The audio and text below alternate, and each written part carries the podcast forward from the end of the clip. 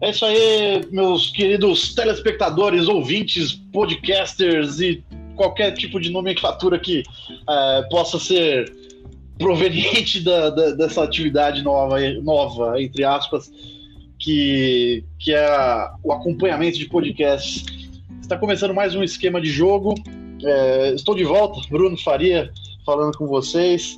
Depois de um longo inverno, uma, uma longa, uma longa caminhada com nossos uh, solitários André e Eduardo. Agora estou de volta para trazer algumas algumas informações, algumas discussões aqui sobre o nosso futebol brasileiro, né? Digamos assim. Comigo, como sempre, André Dipple. Tudo bom, André? Fala, Brunão. Tudo bem? Tudo bem por aqui? É... Muito obrigado aí pela, pela oportunidade. Hoje papéis invertidos aqui, mas é sempre muito bom estar participando. Obrigado aí ao Eduardo também que vai participar. E o meu destaque de hoje vai para um agradecimento que a gente faz ao, ao Fernando Diniz, né? Que a, a demissão dele ressuscitou o Bruno aqui no esquema de jogo. o Bruno era desfalque, né? E ressuscitou da cinza e após a demissão do Diniz, o cara tá empolgado. Então a gente agradece aí o, na verdade, o, o Júlio Casares, né, que demitiu ele, então a gente agradece aí pela decisão que trouxe o Bruno para o programa. Eu tenho certeza que você está agradecendo, mas tem muita gente lamentando, viu, André? Não pela, pela demissão do Diniz, mas pelo meu retorno. Fala, Eduardo, tudo bom? Como que você está? Hoje está onde? Está em Brasília, está tá em Minas, está no Rio de Janeiro, está no Macapá? Onde você está hoje, Edu? Olá, Bruno. Hoje eu estou em Brasília. Por enquanto estamos aqui na capital federal que pega fogo, né? Começo do mês de fevereiro aí, votações na Câmara e também no, no Senado. Não sei se pode ser algum, algum alento para o nosso país, mas o meu destaque é com relação ao título do Palmeiras, um jogo abaixo da expectativa, mas o Palmeiras conquista o bicampeonato da Taça Libertadores da América. E um fato lamentável é que teve torcida, né? Nesse momento tão complicado que o nosso país vive, principalmente aí no estado de São Paulo, né? E parece que até o prefeito foi lá ver o jogo, né? Não sei se é verdade isso ou se a mídia está inventando. Não, é verdade, é verdade, tem foto. É o prefeito que, que tem uma, uma doença muito grave, né? Que todos lamentamos, mas ele resolveu acompanhar um jogo no estádio de futebol enquanto ele decretou lockdown na cidade. Então, você que tem um restaurante ou que você trabalha num restaurante ou num comércio qualquer, não pode trabalhar, não pode levar o sustento para sua família é, depois de um certo horário, ou então no final de semana, agora nem, nenhum horário. Agradeço o prefeito que estava lá acompanhando o, Santos dele ser derrotado na final. É, enfim, vamos começar falando já da Libertadores então. Palmeiras bicampeão da Libertadores da América. É, jogo meio xoxo, né? Meio, meio morno demais, mas Libertadores, é um jogo tenso mesmo. Acho que todo mundo podia esperar algo parecido com isso. É, duas equipes que se estudam sempre. É, aliás, tem uma grande rivalidade já nos últimos anos, né? Palmeiras e Santos, uma coisa que tá que vem se repetindo em decisões e por aí, por aí vai. O Palmeiras vem, vem levando a melhor, né, André? Vem, vem levando a melhor e essa rivalidade, se eu não me engano, começou lá com o Ricardo Oliveira e com o Fernando Praz, né? Lá em 2015, né? De quando o Palmeiras começou a, a investir no, no time, depois de quase ter sido rebaixado pela terceira vez em 2014, né? De 2015 para cá, o Palmeiras vem numa sequência impressionante aí, com dois brasileiros, uma Copa do Brasil e agora uma Libertadores, né? Uma sequência impressionante e, e bem é justificável o investimento que o Palmeiras é, tem recebido, né, por parte de, de patrocinador e, e tudo mais, tem conseguido montar times muito fortes, competitivos. Esse, essa temporada é um time um pouco mais fraco, eu acho que em edições anteriores, mas com um pouco de organização ali já foi o suficiente para o time conquistar um campeonato tão importante como a Libertadores e estar tá na final de outro outro importante que é a Copa do Brasil. Sobre o jogo, eu achei, eu até comentava antes da gente começar o programa aqui, e eu sei que o pessoal vai ficar um pouco bravo, mas a gente tem que analisar aqui de forma isenta, né? Eu achei que foi um jogo muito fraco, assim, para mim foi a, fi, a, final de Libertadores mais fraca, assim, se bobear dos últimos 20 anos, assim, um jogo muito xoxo, um jogo sem grandes chances de gol para nenhum dos dois times, dois times muito amarrados, parece que nervosos, com medo de, de arriscar. E eu não sei se o Eduardo concorda, né? Daqui a pouco ele vai comentar. A sensação que a gente tinha é, cara, não é possível que esse jogo vai para uma prorrogação, que nós vamos ter que aguentar mais meia hora desse jogo. Todo mundo torcendo para ir logo para os pênaltis, porque o jogo estava muito fraco.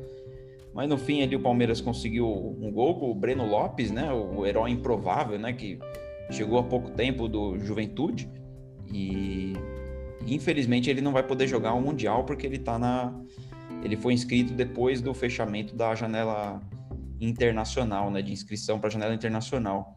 Eu acho que foi merecido o título, principalmente pelo que o Palmeiras fez no primeiro jogo da semifinal contra o River Plate. Só que fica um alerta aí que o Palmeiras, tanto o Palmeiras quanto o Santos já vinham é, caindo um pouco o nível do jogo, né? Não vinham se acertando antes de chegar nessa final da Libertadores. O jogo, afinal, mostrou que os dois times não estavam bem.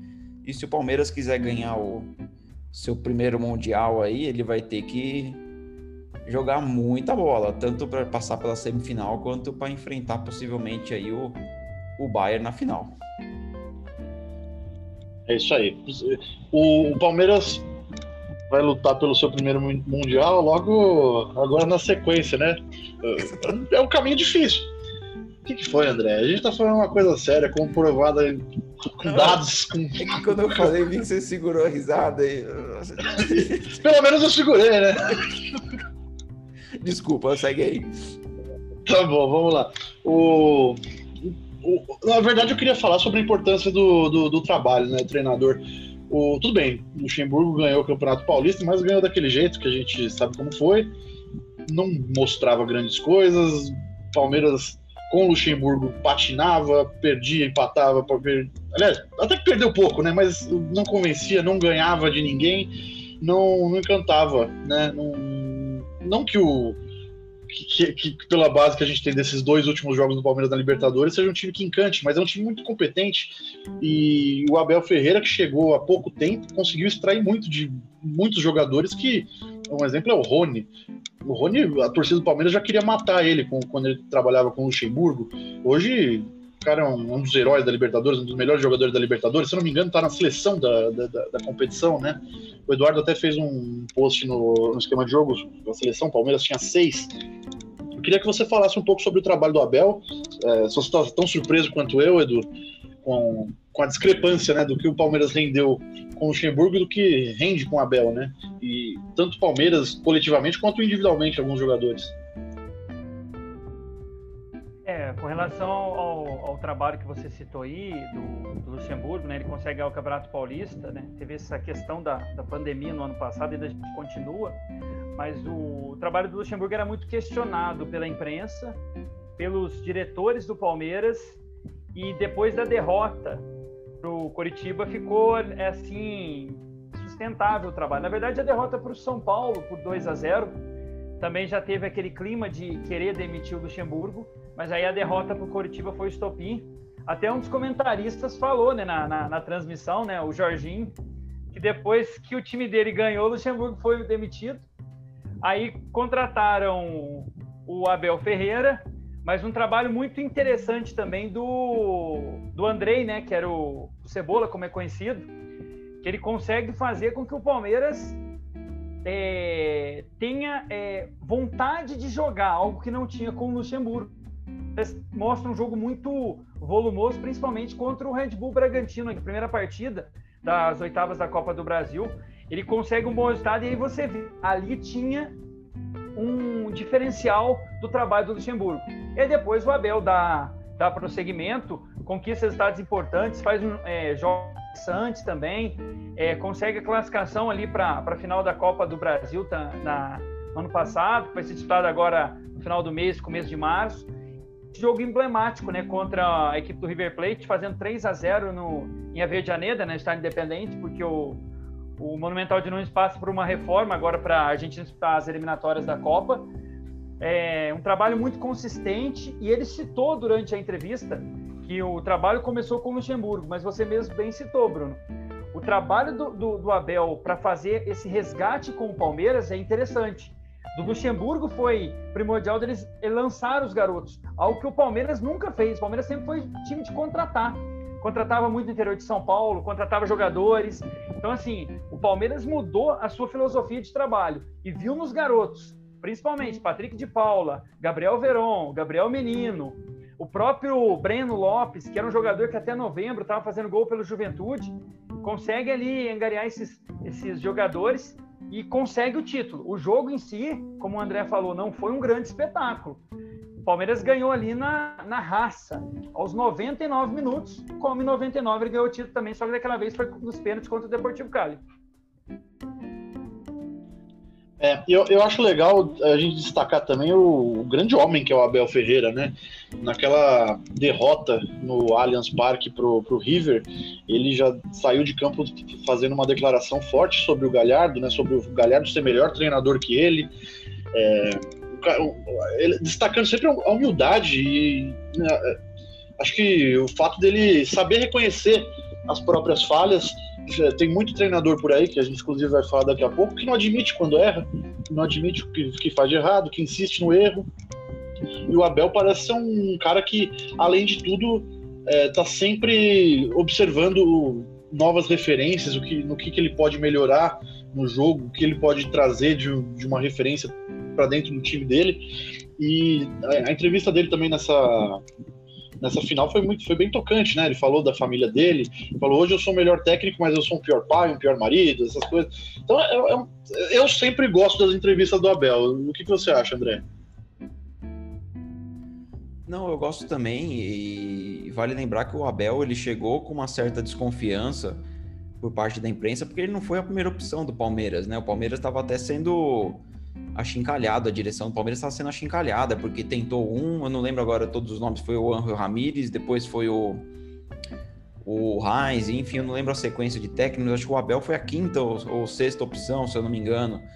E ele chegou e rapidamente ele conseguiu ajustar o time do Palmeiras, principalmente na parte defensiva, que estava sofrendo muito sob o comando do Luxemburgo, e eu acho interessante, né, que é, esse, essa passagem do Abel até o momento, ela quebra alguns algum, ah, algumas lendas que a gente tem no futebol brasileiro. É lógico que a gente defende que treinadores tenham tempo para trabalhar, que eles não sejam demitidos a cada dois, três jogos, tudo mais. Mas assim, você vê o Luxemburgo falando hoje, ele não reconhece que o trabalho dele no Palmeiras era ruim. Ele fala que, que a diretoria que não deu tempo, que, que ele ia conseguir arrumar e todo mundo via que o trabalho não tinha futuro algum.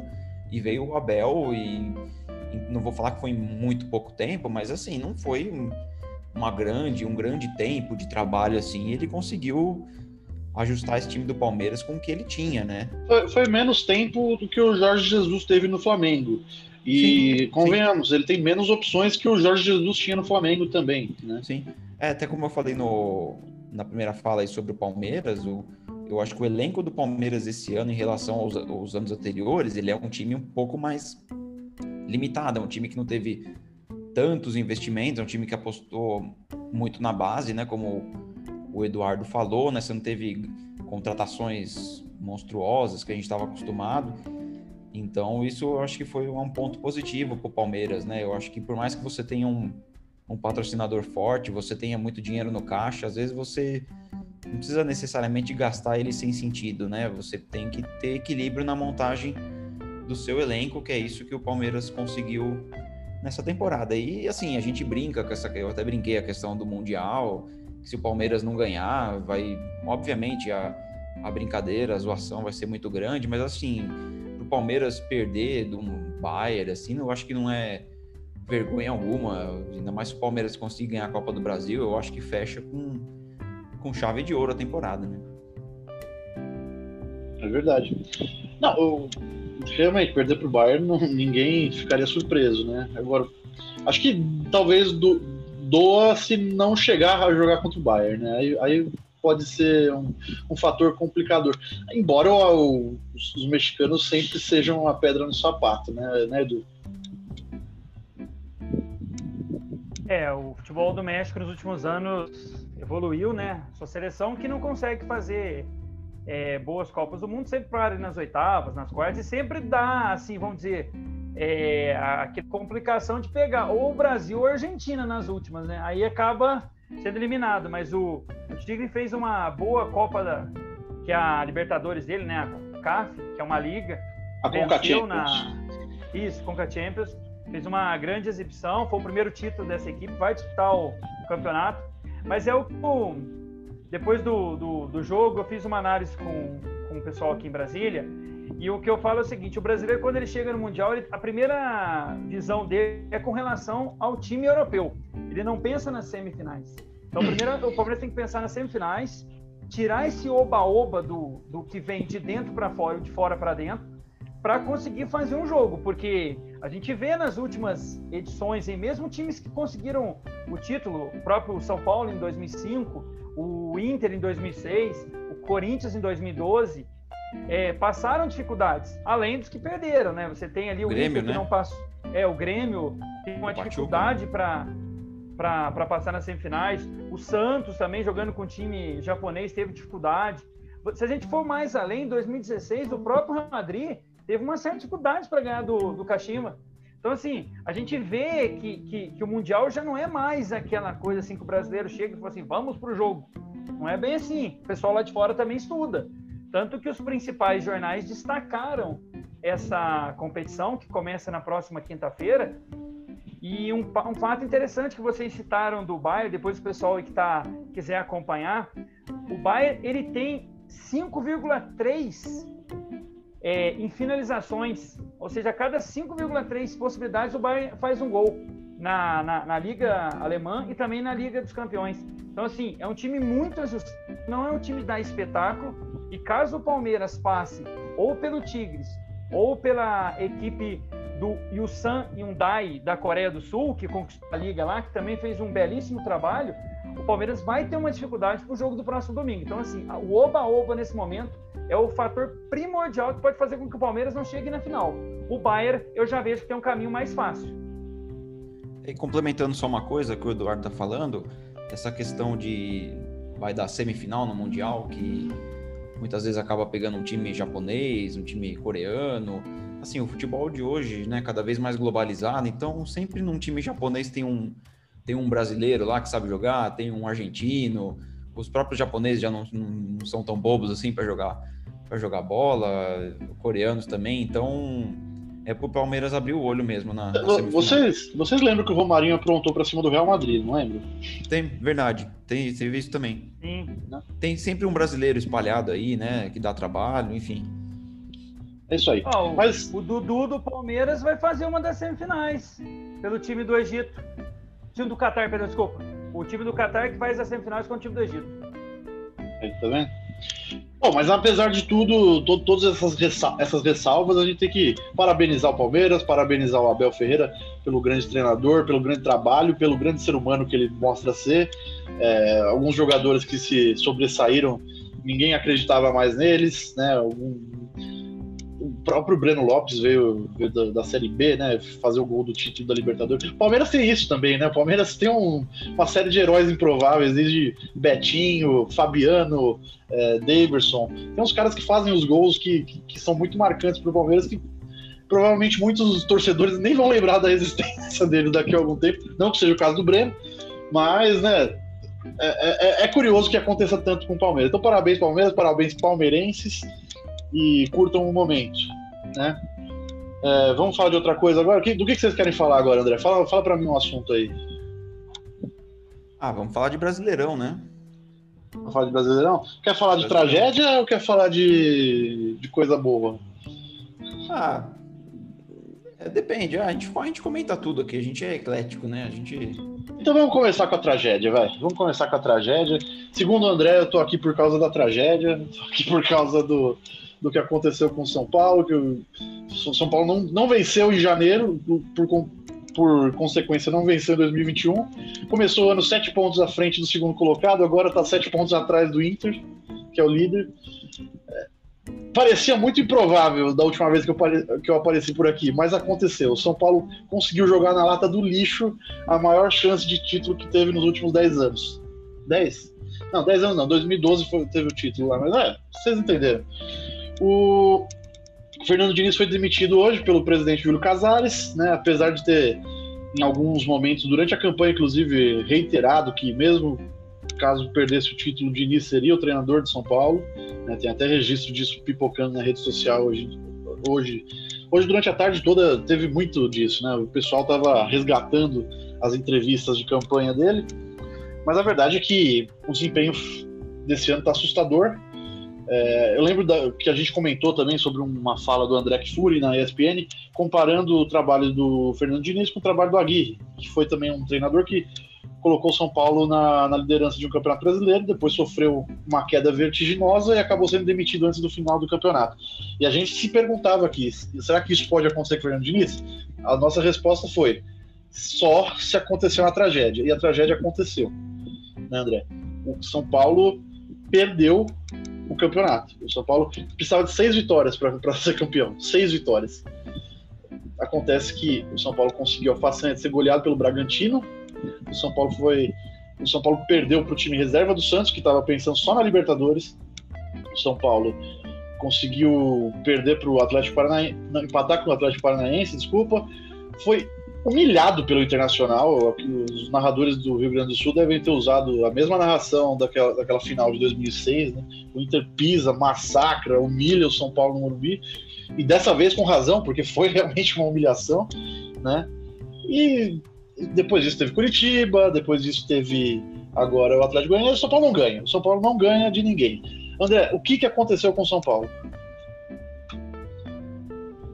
Ah, Bruno, é difícil, né? É difícil a gente definir uma coisa ou várias coisas, né? Assim, ou que foi a principal.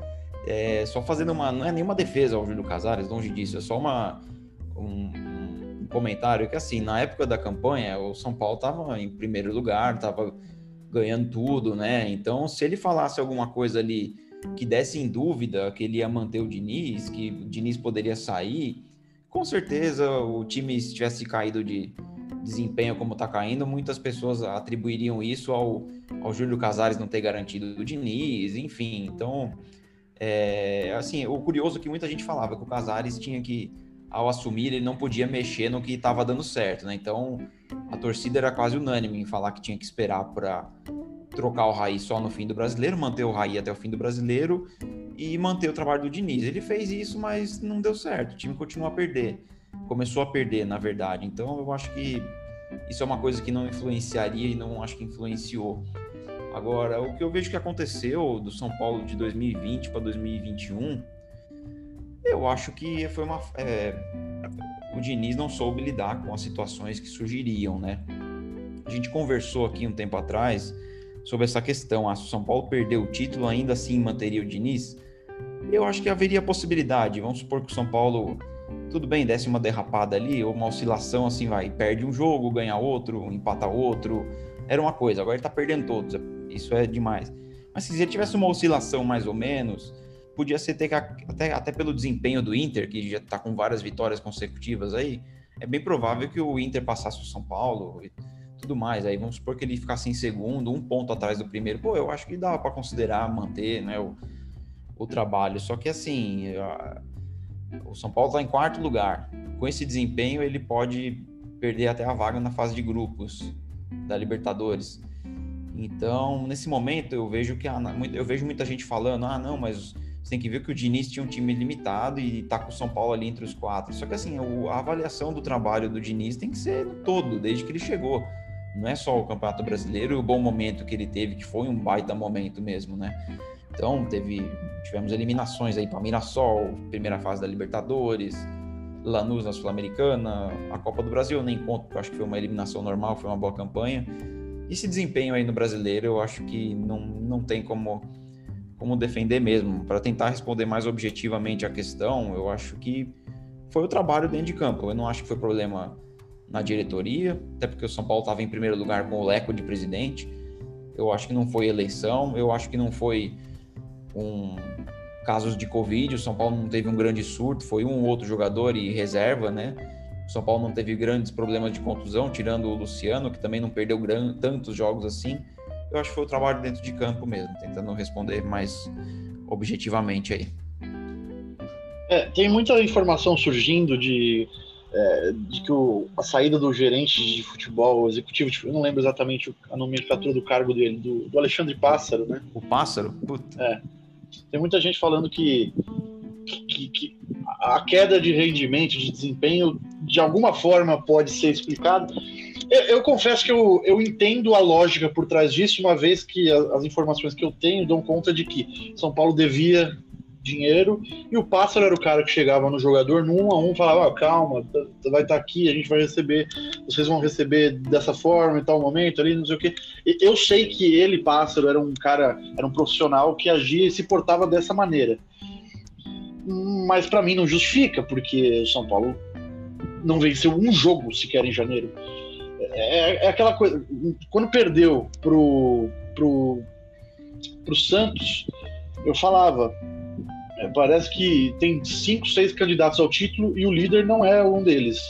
Porque o São Paulo não, não era mais candidato ao título, mesmo sendo líder do campeonato. O São Paulo não queria jogar, o São Paulo não tinha interesse, o São Paulo. É, é aquele jogo displicente, aquela, aquela coisa. Cara, você vê um capitão do time tocando a bola virando a cara. Um cara de 38 anos de idade, ele não é um moleque para fazer uma coisa dessa, sabe? E, e aquela. Time eu, perdendo o jogo, né? Time perdendo o jogo, time sendo espancado no Morumbi e um cara que tem 38 anos de idade com a faixa de capitão, com a camisa 10 do São Paulo, fazer uma molecagem dessas, né? e não foi uma vez, não foi duas, não foi ele faz isso toda hora. Quantos gols o São Paulo tomou por causa de erro de, de saída de bola, inclusive desse capitão, né? Aí, ô Bruno, rapidinho, você, rapidinho mesmo, já volto para você. É, pega grandes camisas 10 que o São Paulo teve ao longo da história aí, vou citar alguns só, Pedro Rocha, Raí, Pita, mais recentemente até o Danilo. Você não consegue olhar para esses caras e imaginar eles fazendo o que o Daniel fez, com o time perdendo o jogo, virando a cara, saindo com a bola na pequena área, né? Difícil imaginar é, isso. É, é assim, eu, eu, acho que o, o, time ele tem a cara do, do seu capitão e do seu, do seu comandante o Fernando Diniz estava perdido, ele não sabia mais o que extrair daquele time. Ele tinha um modelo de jogo que vinha dando certo, né? Depois, inclusive, de surpreender a todos, porque não é qualquer um que é eliminado pelo Mirassol no Campeonato Paulista daquela maneira, que cai na fase de, grupos da Libertadores, que é eliminado na primeira rodada da Sul-Americana por um time fraco, que é o Lanús.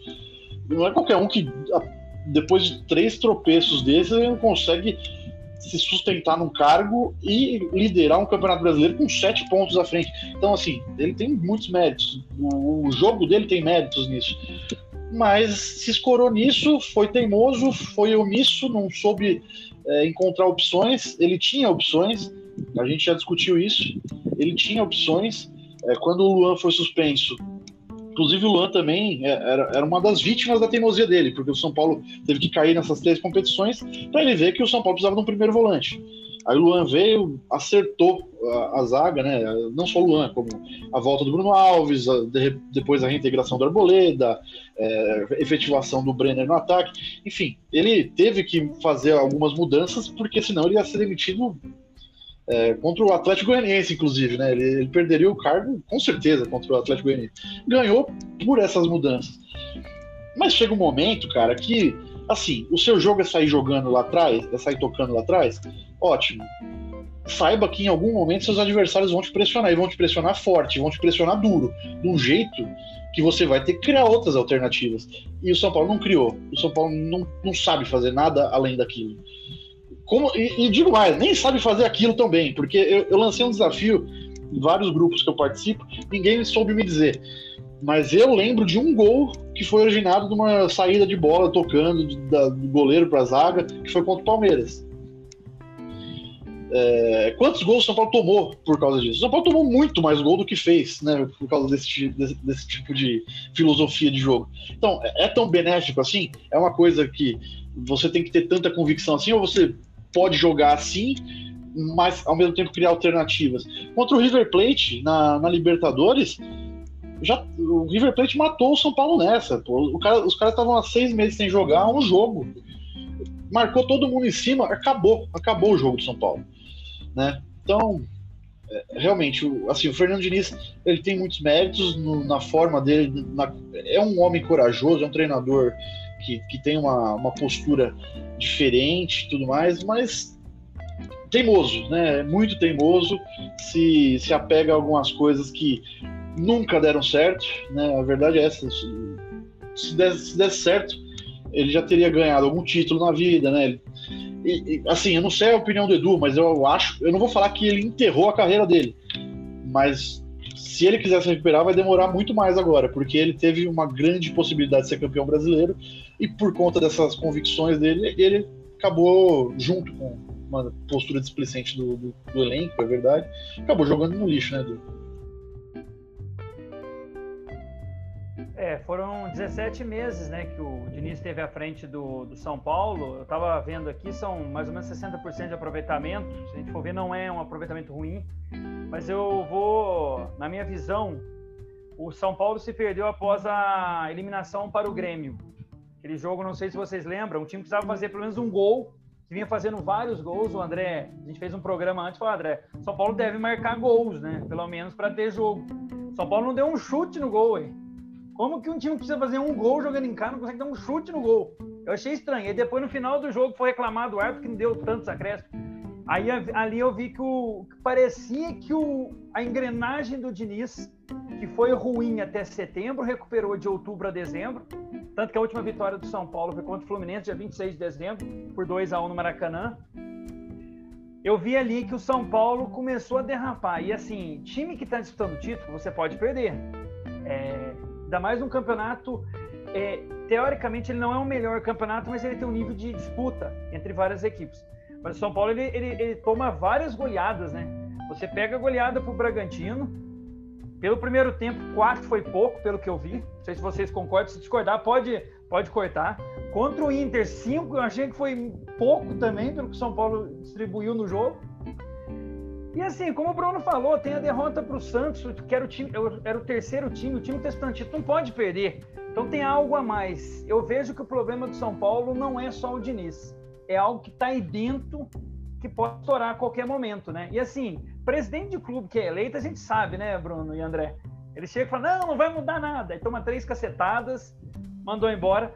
E eu vejo que o São Paulo agora tem que pelo menos tentar uma vaga na Libertadores. É pelo moral do time mas o que caminha, eu vejo o Fluminense um pouco melhor hoje em rendimento do que o São Paulo.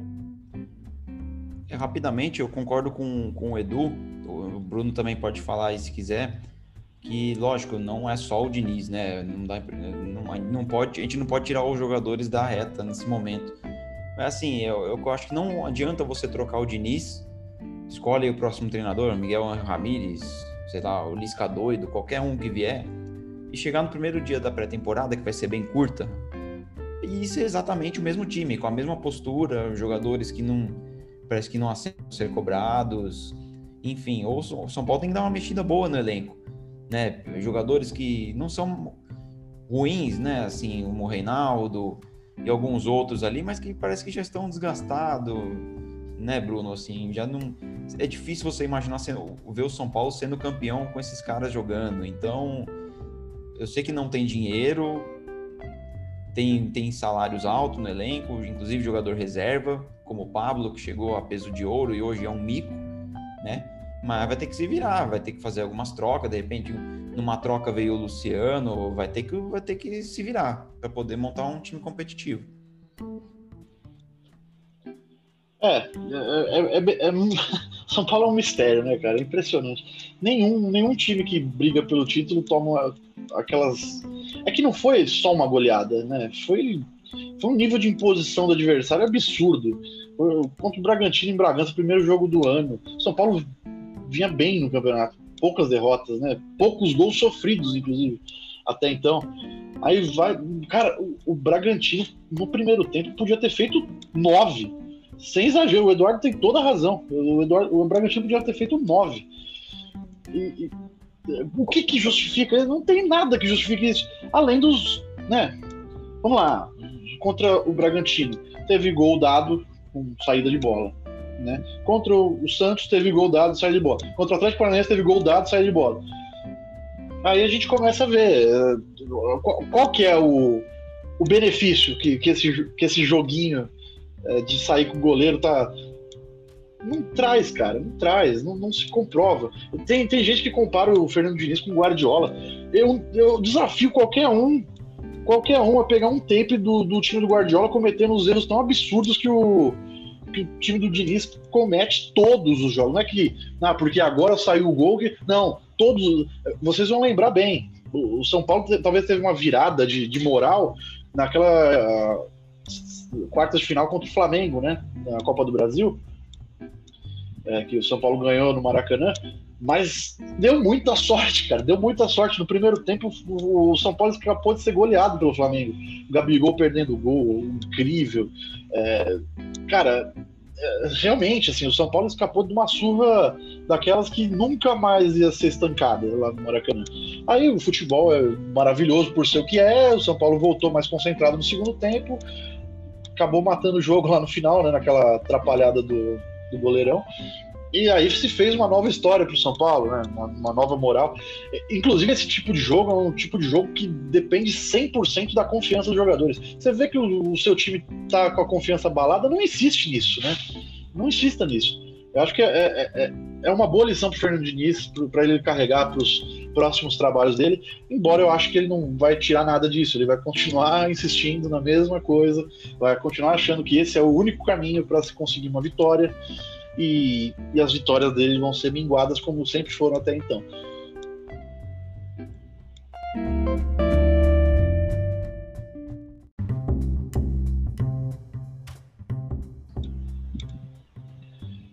E você, Edu, o que, que você acha? O, o Diniz, é, você vê alguma, algum espaço para evolução do, do, Fernando Diniz nesse sentido, ou você acha que é um caso perdido? Caso perdido, eu vejo que não, mas o Diniz ele vai ter que mudar um pouco da postura com relação aos times, né? Porque ele, ele teve trabalhos assim no Atlético Paranaense, no Fluminense, agora no São Paulo. Algo que conseguiu um pouco melhor foi no Aldax. Mas assim, na carreira dele falta um título. E que você falou bem, né? O São Paulo tinha uma grande oportunidade de conquistar esse título brasileiro. Mas qual é a postura. Porque também tem, na minha visão, Bruno, não sei se você e o André concorda. Quando você vai contratar um profissional na sua empresa, num time de futebol, você tem que saber o que, que ele pode proporcionar para sua empresa. Então, quem contratar também o Diniz tem que saber: olha, o Diniz precisa de um trabalho longo, pode ser um trabalho tortuoso, não, te, não sei se vai ter paciência, que é algo que não tem no Brasil. Agora, assim, que nem você falou, comparar ele com o Guardiola eu, eu, eu, vejo que é, é completamente diferente. O estilo do jogo é diferente, o estilo do trabalho é diferente, o campeonato também é diferente. Eu não sei também se o Guardiola, com os nossos dirigentes, se perdesse 3, 4, se daria tempo. Entendeu? Então, assim, essa é a minha visão com relação ao Diniz. É, só, lembrando que essa coisa de tempo, tempo foi uma coisa que ele não pode reclamar dessa vez. Ele pode reclamar de, de, de falta de contratações, de repente, embora até onde eu saiba ele não, não, não, exigiu nenhuma contratação, ele falou que o elenco era bom. Inclusive, ele, ele mesmo foi responsável por se desfazer de alguns jogadores. É, mas de tempo ele não pode reclamar dessa vez. Ele sempre tem aquele discurso pronto que o treinador do Brasil é, é descartado facilmente, tá, não sei o quê. Mas, André, tempo ele teve, né? Teve, depois de eliminações bem vergonhosas, assim, né? Que nenhum outro técnico talvez tivesse essa paciência que tiveram com ele. Eu acho que assim, né? Pegando um gancho na pergunta que você fez pro Eduardo aí sobre se acabou a carreira dele, eu acho que só depende dele. Eu acho que só depende dele entender que ele precisa fazer ajustes no jogo dele. Quando a gente critica o jogo, o estilo de jogo dele, a gente não tá falando que ele tem que mudar e ser um retranqueiro, três zagueiros, aquela coisa. Mas ele saber dosar, cara, putz, o adversário tá marcando muito em cima, será que eu não posso tentar lançar a bola na frente? Porque do meio para frente, se a ideia dele for bem executada, ela pode dar muito certo. Foi assim que o São Paulo conseguiu chegar na liderança e diminuir um pouco os riscos ali atrás. Por quê? Porque ele é, soube dosar um pouco naquele momento a questão da saída de bola e conseguir aplicar aquele, as triangulações, tudo do meio para frente. Agora ele tem que entender que às vezes ele não vai ter jogador para ele aplicar o que ele quer aplicar nessa saída de bola. A gente falava aí do, vocês citaram o Barcelona. O Barcelona tinha chave Iniesta no meio campo. né? O São Paulo ele tem dois bons zagueiros titulares, mas não são exatamente dois grandes primores tecnicamente com a bola no pé para você fazer de bola com, tocando e tudo mais. Então. Nem o Volpe, é, né? Nem o Volpe. E eu nem acho que goleiro tem que. Tudo bem, eu acho legal um goleiro. É importante um goleiro que saiba lançar, que se a bola chega para ele, ele saiba dominar a bola, né? Não, não, é aquele cara perna de pau. Mas não tem que ter essa necessidade de usar o goleiro toda hora, como o São Paulo usa. E para mim, o emblemático foi o que vocês citaram, o jogo do Bragantino. Né? O São Paulo entrou numa postura totalmente apática, parecia que ele estava eliminado já do campeonato. E assim, meu amigo, o Bragantino tá em cima, no primeiro minuto de jogo, os caras estão marcando em cima, roubaram a bola, fizeram o gol. O próximo lance, meu amigo, é bola lá na frente e nós estamos com sete pontos na frente. Nós, eu tô né, parafraseando o São Paulo. Quebra essa bola. Nós estamos, nós estamos com a vantagem, nós não precisamos desse desespero. A gente tem que jogar de acordo com o andamento da coisa. Se for preciso dar uma retranca aqui, nós vamos dar, mas se, em outro momento vai ser necessário jogar. Aí você tenta jogar. Enfim, eu acho que faltou um pouco isso, essa, esse molejo aí pro Diniz nesse momento.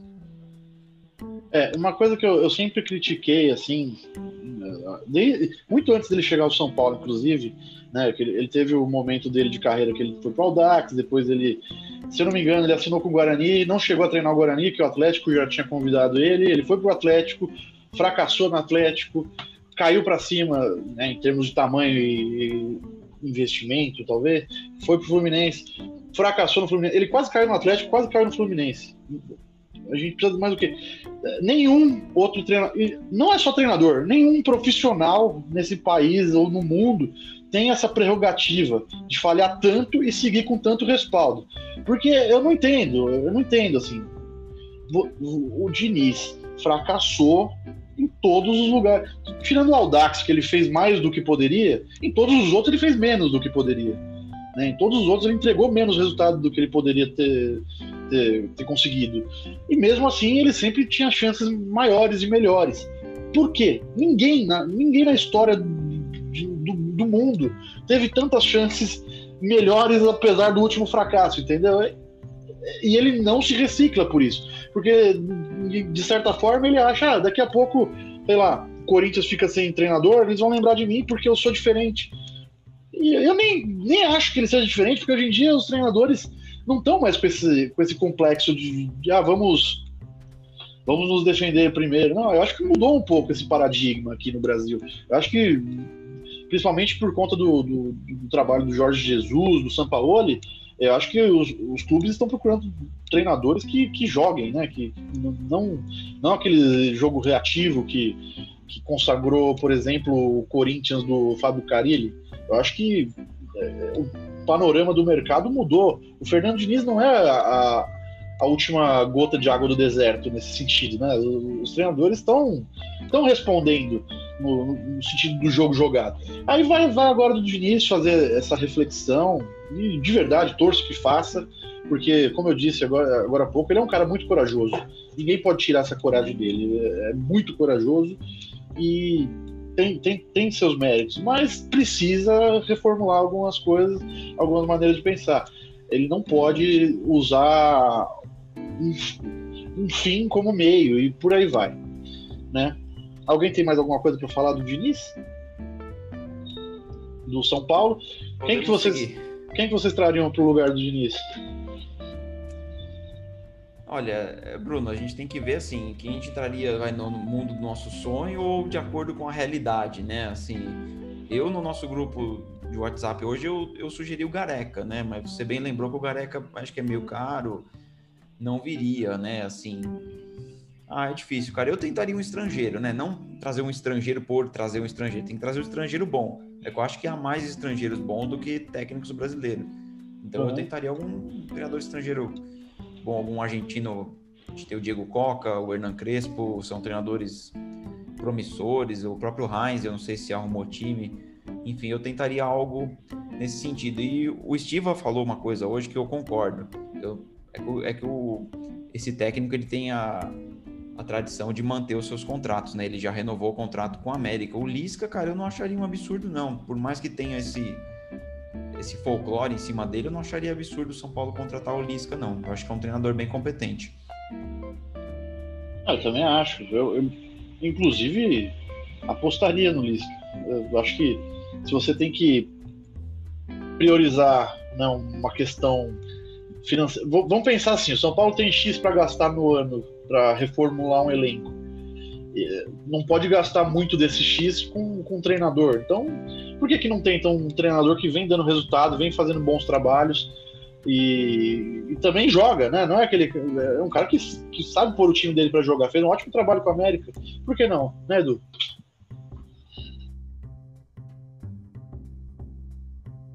É uma ideia interessante. O Lisca tinha até pensado nele. É, e ele também já fala em voos mais altos, né? Trocar agora os dígitos na, na sua conta, que ele disse na entrevista na última sexta-feira, antes da, do jogo derradeiro da, da, da Série B.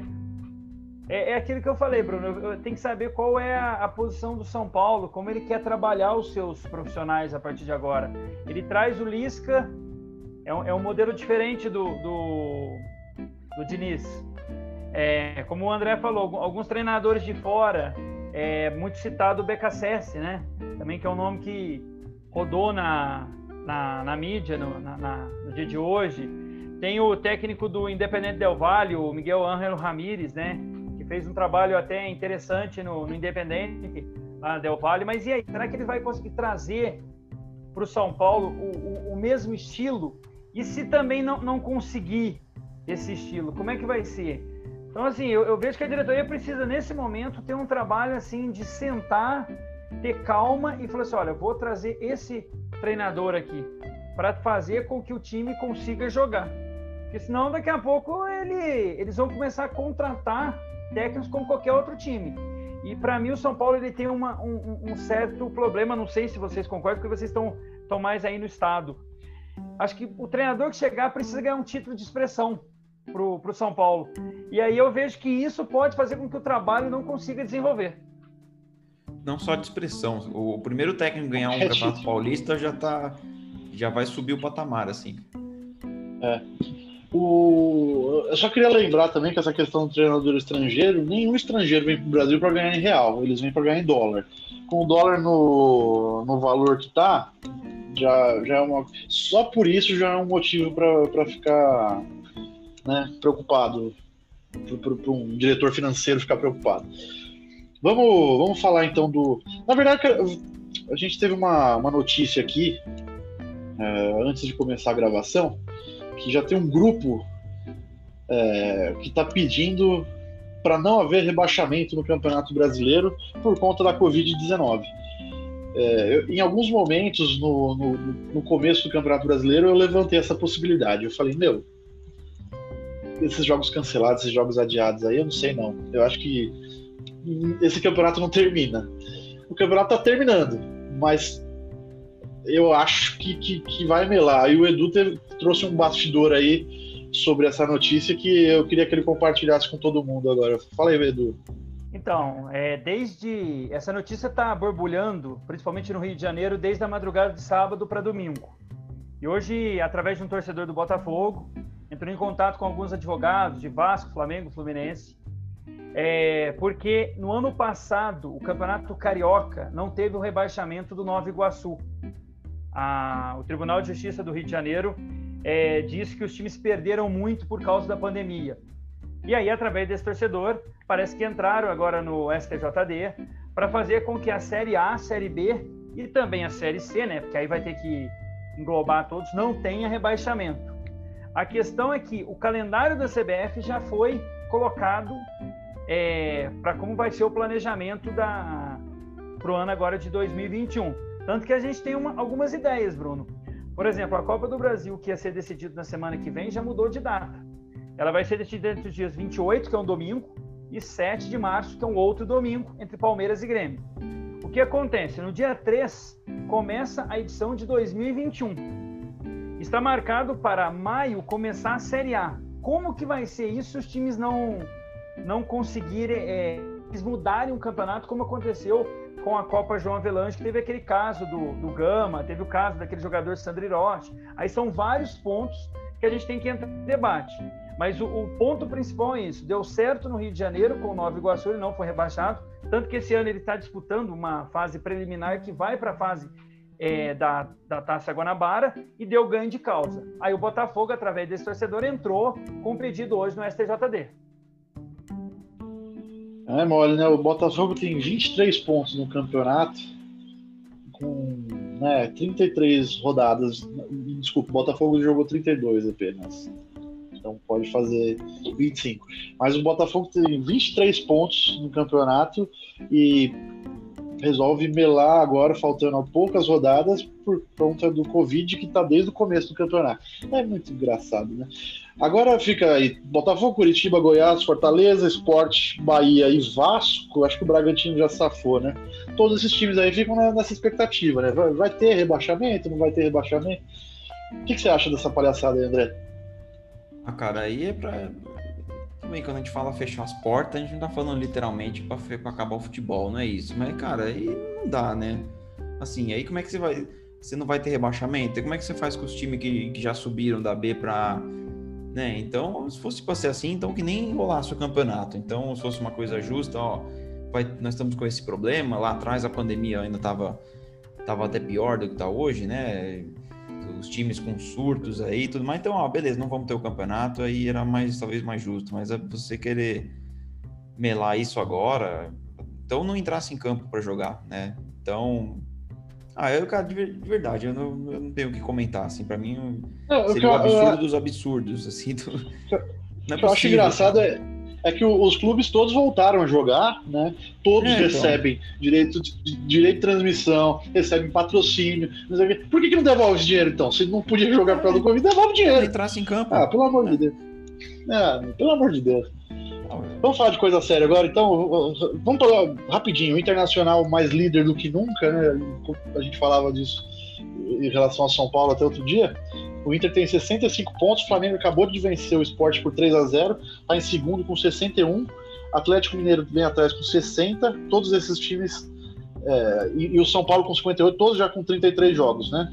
É, não tem ninguém devendo jogo desses daí. Só o Palmeiras agora que está em sexto tem um jogo a menos por causa da, da Libertadores. É, como vocês acham que ficou essa, essa, essa disputa aí? Uh, o Inter e o Flamengo e o Galo vão, vão disputar esse campeonato até o final?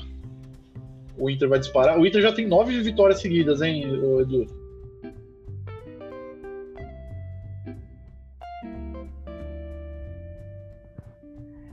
É, eu vejo que o, que o, o campeonato agora ficou mais ou menos desenhado para essas três equipes, né? O Internacional de nove vitórias, ele conseguiu, ele passou, né? O Cruzeiro de 2003 e o Flamengo de 2019, ao que não acontecia, é, principalmente campeonatos de pontos corridos. É, com relação ao Atlético Mineiro, é, o Atlético ele faz jogos interessantes, como fez ontem contra o Fortaleza, mas faz jogos ruins, como fez contra o Vasco. Acabou ainda quase conseguindo um empate, mas perdeu de 3, estava 3 a 0 conseguiu ali uma reviravolta. Mas de uma maneira geral, é, o Flamengo também cresceu nessas últimas rodadas. A tabela do Atlético é um pouco mais tranquila com relação ao Inter.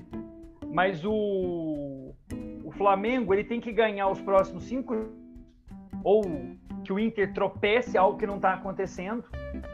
E o Inter ele pode ainda, Bruno, perder um jogo. Ele consegue nessa margem ainda ser campeão. Mesmo ele perdendo um confronto direto aqui na 37ª rodada, ele consegue ainda o título. Então assim, o Inter caminha para um título desde 1979. E agora todos os torcedores do Flamengo e do Atlético Mineiro ficam felizes, porque o Eduardo falou a mesma coisa sobre o São Paulo no final do ano passado. Todos os torcedores do Inter, do, do, do Flamengo e do Atlético estão super felizes agora, né, André? É, com certeza. É, o Eduardo tá lutando para pegar o lugar do Steve aí, né? Que o Steve ele tem uma, um talento que tudo que ele fala dá ao contrário, assim, cara. Se você viu o comentário do Steve no intervalo de um jogo, né? Ele fala, aí, tirando sarro de um time que tá perdendo, assim, tipo, chega o segundo tempo, 10 minutos o time já virou, né? É uma coisa o Estiva tem esse poder, mas assim, eu acho que a tabela do, do Inter é um pouco mais complicada, mas ainda assim é, eu vejo que o Inter está bem próximo, mesmo lembrando que a gente tem na penúltima rodada o confronto direto, né? Flamengo e Internacional, né, mando de campo do Flamengo. Na próxima rodada, por exemplo, o Inter, o Inter tem um confronto bem difícil com o Atlético Paranaense fora e o Flamengo pega o Vasco, né? Um clássico aí. Vai na teoria, talvez o Flamengo leve vantagem sobre o Inter nessa rodada. Só que aí você pega no, na rodada seguinte, na 35, o Flamengo vai jogar com o Bragantino, aqui em Bragança. Falo aqui porque é mais ou menos próximo de onde eu moro. Vai ser um jogo complicado e o Inter pega o esporte em casa. Então talvez o Inter consiga manter a vantagem nessa rodada. É, eu achava, eu confesso que eu me surpreendi com esses nove jogos de vitórias seguidas do Inter, né? Eu achei que uma hora ele ia dar uma oscilada, né? Quando ele tava lá com cinco, seis vitórias, eu falei, não, o Inter vai dar uma oscilada aí, né? E não, ele, ele continua vencendo. Eu, eu, acho que o jogo emblemático para mim, assim, da que mostra que o Inter tá com cara de campeão é aquele jogo contra o Grêmio, né? Que ele perdia até os 90 minutos. Teve aquela polêmica com o Renato Gaúcho, o jogo foi até 90 e tralalá, quando o Inter conseguiu virar. Mas enfim, é, eu não descartaria, é para mim tá entre Inter e Flamengo. Eu acho que o Atlético não é um time que me passa muita confiança, né, de que vai engatar aí. É difícil, eu aposto no Inter, apesar do se o Flamengo conseguir diminuir para um ponto ali, eu acho que a coisa vai complicar um pouquinho. Aí, todo mundo já fez suas, suas apostas, menos eu, porque eu tô bem não quero me arriscar nesse momento. Por isso que eu, inclusive, troquei de lugar com o André hoje na apresentação do programa. É, para fechar aqui, vamos falar da Série B, então. É, Chapecoense, América, Juventude, Cuiabá. O que, que vocês podem falar desses times aí já para vislumbrar um próximo ano, Endo? Ah, todas essas equipes aí vão ter que se reforçar, Bruno. É, começando ali pela Chapecoense, que foi campeã, né? Ela, ela cai em 2019, volta agora em 2020, barra 21, né?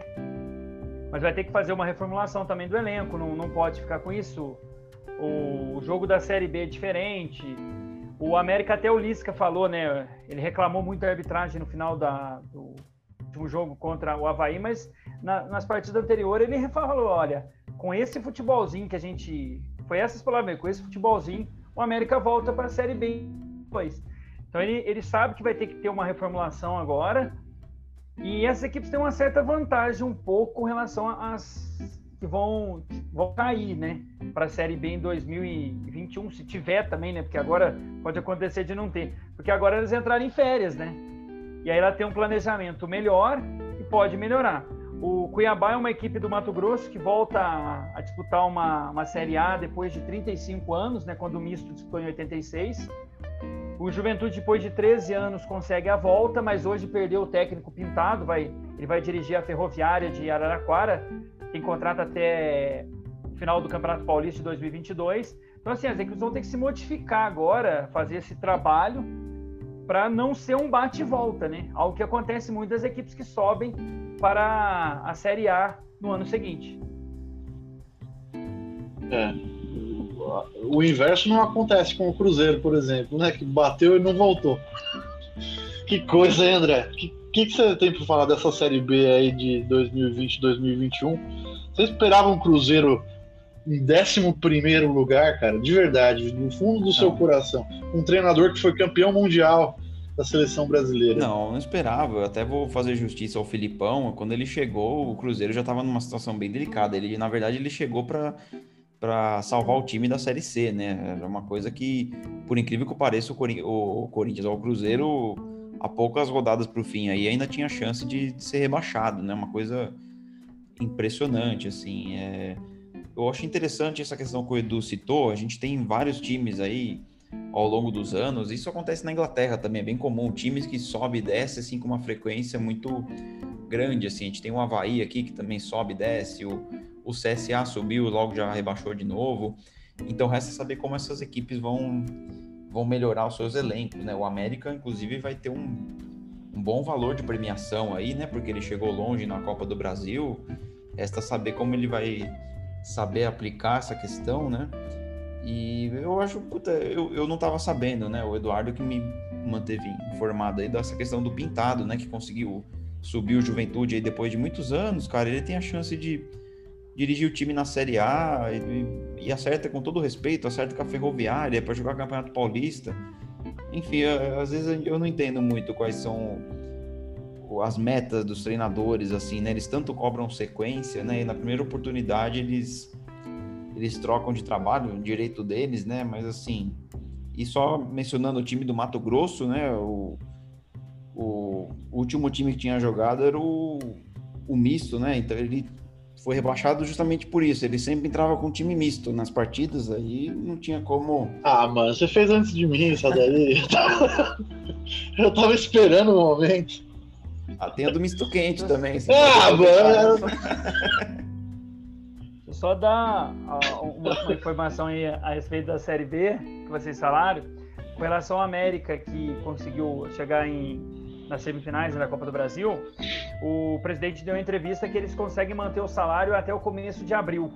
Então, assim, ao contrário do, do Cruzeiro, que passa uma dificuldade muito grande, e o próprio Atlético Mineiro, muita gente fala, está contratando muita gente, mas o Atlético vive um problema com relação à parte financeira.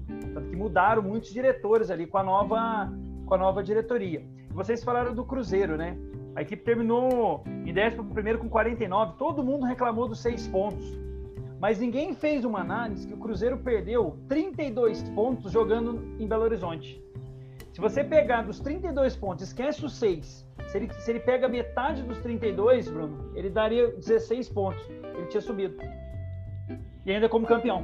Então, assim, jogar muita culpa, ah, não teve os 6 pontos. Beleza, não teve os 6 pontos. Mas o que, que vocês renderam durante o campeonato? O Filipão assume o time na 19 posição. É a, a campanha do Filipão ela não é uma campanha espetacular, porque o nível da Série B nesse ano de 2020/21 foi tão ruim que se o Cruzeiro tivesse feito um pouquinho de esforço, ele pelo menos subia pelo menos em quarto lugar, algo que eles nem pensaram. Eu queria e só fazer uma pergunta. Oh, desculpa, Eduardo. Pode falar. Não, pode, falar uma... pode falar, André. Eu ia fazer uma pergunta para você sobre o Atlético, mas eu posso. Pode terminar o que você estava falando e eu faço depois, então, para não atravessar os assuntos. Tá. E o outro ponto com relação ao título, né? O América brigou muito, reclamou muito da arbitragem do que eu até concordo em alguns lances, mas assim, o time teve quatro empates nas últimas cinco rodadas, então, assim, principalmente time rebaixado, o Botafogo de Verão Preto, que esse ano fez uma, uma parceria interessante, né? Antes da pandemia, para o estádio, lá o estádio Santa Cruz, mas não conseguiu colocar o público, por, pelo que a gente passou. Mas o título vale, além de uma grana muito alta na, na, na, Série B, não é como na Série A, mas o time agora entra direto na terceira fase da Copa do Brasil, porque esse ano tem uma mudança. Então, os times da Libertadores, o time campeão da Copa Verde, da Copa do Nordeste, do Campeonato Brasileiro da Série B, ele não entra mais nas oitavas. Ele vai entrar numa fase anterior, que é a terceira. Ou seja, o campeonato vai ficar um pouco mais disputado. E isso faz com que o, o, o a Chapecoense também tenha uma grana, né? Algo que o América disputava. Pode falar, André. Eu queria tirar uma dúvida com você. A gente está falando aí dos investimentos do, do América, a, a situação do Cruzeiro, que de verdade eu não sei se vai ter solução. A questão do Cruzeiro parece um negócio bem dramático, mas você citou a questão financeira do Atlético, que também não é das melhores. Mas a gente pega o que o Atlético gastou nessa temporada aí 2020-2021 com o Sampaoli para atender os desejos do Sampaoli, né? Keno, tentar lembrar de todos o Arana e teve o agora tem o Hulk, o Vargas então, agora, o Eduardo o Vargas, Vargas agora o Hulk para a próxima temporada. Enfim, você acha que lá na frente pode isso pode pesar? No momento o time está lá em cima, o Cruzeiro também foi bicampeão da Copa do Brasil, estava tudo certo. Você acha que pode no Atlético respingar alguma coisa parecida com o que aconteceu no Cruzeiro? Eu penso que sim, André. Em novembro eu estava em Minas, eu acompanhei alguns colegas lá que cobrem o dia a dia eles falaram que o Atlético estava chegando a três meses de salário atrasado em novembro. Aí mudou o presidente, saiu o Sete Câmara, entrou agora o, o Sérgio Coelho, que é um administrador também de lá de Belo Horizonte. E com relação à contratação do Hulk, para vocês terem uma ideia, ele vai ganhar 26 milhões em dois anos, ou seja, é 13 milhões por ano. É quase 700 e poucos é, mil reais que, ele vai, que o Atlético vai pagar por mês de salário. Então, é uma situação muito delicada. O Atlético ele tem esse aporte financeiro da, de uma empresa que mexe com a parte de construção civil. Eu não vou citar o nome, porque eles não, não patrocinam a gente. Se patrocinar, a gente fala. Tem que ser que nem o Faustão, né? Que tá saindo é. MRV, vem patrocinar a gente. então, e aí é, tem essa questão, tem a questão do estádio, né? Que eles estão construindo para o Atlético Mineiro. Eles estão vendendo camarote, tudo, mas o time pode passar. Teve agora essa reformulação, saiu o, o Matos, né, o Alexandre, e agora veio o Rodrigo Caetano. Então, assim, são dirigentes que conquistam títulos, mas gastam muito. Eles fazem uma previsão que se o Atlético não conseguir ganhar títulos nos próximos anos, ele pode virar um Cruzeiro. Com relação ao Cruzeiro que se fala em Minas, ele trocar o nome. Porque se você troca o nome, você impostos com a, a parte da receita, você acaba sendo aliviado, vamos dizer assim. Então o Cruzeiro pode voltar a chamar Palestra Itália. E depois de muitos anos voltar a ser Cruzeiro Esporte Clube. Mas é algo que se corre dentro do clube. Eles estão até vendendo agora um, um, um terreno, né, um galpão, que o time pede em torno de 13 milhões. Mas foi avaliado bem menos, em torno de 5 a 6 milhões. Então a situação do Cruzeiro é muito delicada, viu, André? Que coisa, hein? É, eu no auge da minha ignorância assim sobre é, planejamento financeiro, cara, eu, eu não vejo alternativa para o Cruzeiro a curto prazo, assim, um, é um futuro bem tenebroso, assim. Não sei se consegue ser pior do que está hoje. O, o, Cruzeiro ele, ele fez essas manobras aí, né? Os diretores do Cruzeiro fizeram essas manobras ao longo dos anos, ganharam títulos e tal. Mas é, são manobras de anos 80, anos 90, de uma época em que as dívidas passavam de um presidente para o outro e eh, eles não estavam nem aí, eles continuavam investindo porque sabiam que não iam pagar essa conta. Né? Só que agora é diferente, né? Tem muito mais fiscalização, tem muito mais informação correndo. É, cara, é, eu, eu não gostaria. No, no, futebol, né? É, então. Eu, eu não gostaria de. Eu não gostaria de ser, estar na pele de um torcedor cruzeirense agora, não. Comemorou muito, é verdade, mas qual foi o preço disso? Cara, é o primeiro um time ponto, gigante. Né? O Cruzeiro é um time gigante. O Cruzeiro é um time gigante, mas é o primeiro time gigante que cai e não volta, né? Desde o Fluminense. É o primeiro time gigante que cai e não volta. A gente sempre tem a brincadeira que time, time grande não cai, mas quando cai, volta, né?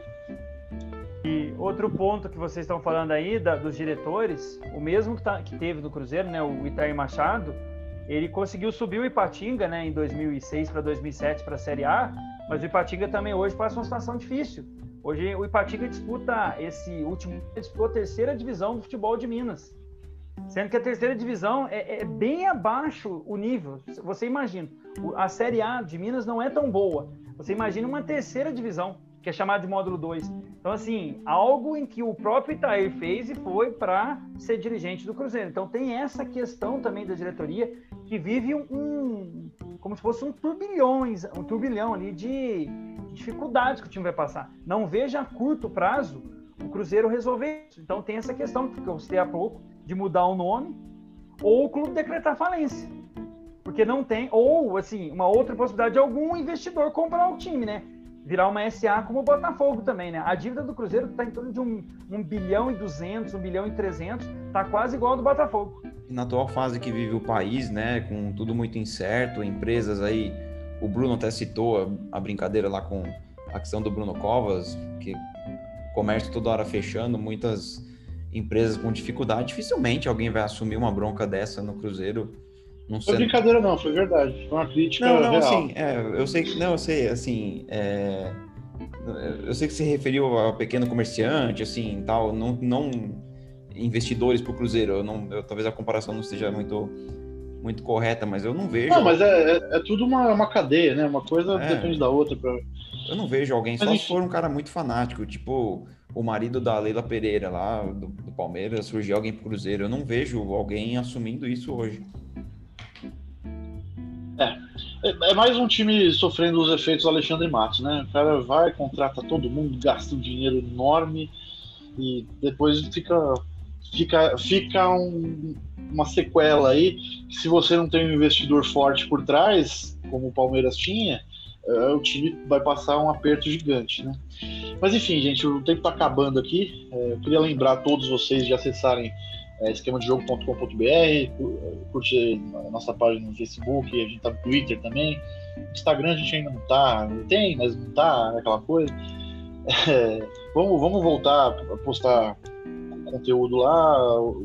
Quer dizer, o Edu nunca parou, né? A gente para. De vez em quando eu subo alguma coisinha lá, mas o esquema de jogo sempre tem coisa atualizada, graças ao, ao nosso mineiro, goiano, brasiliense, candango e todas as, as origens de Eduardo.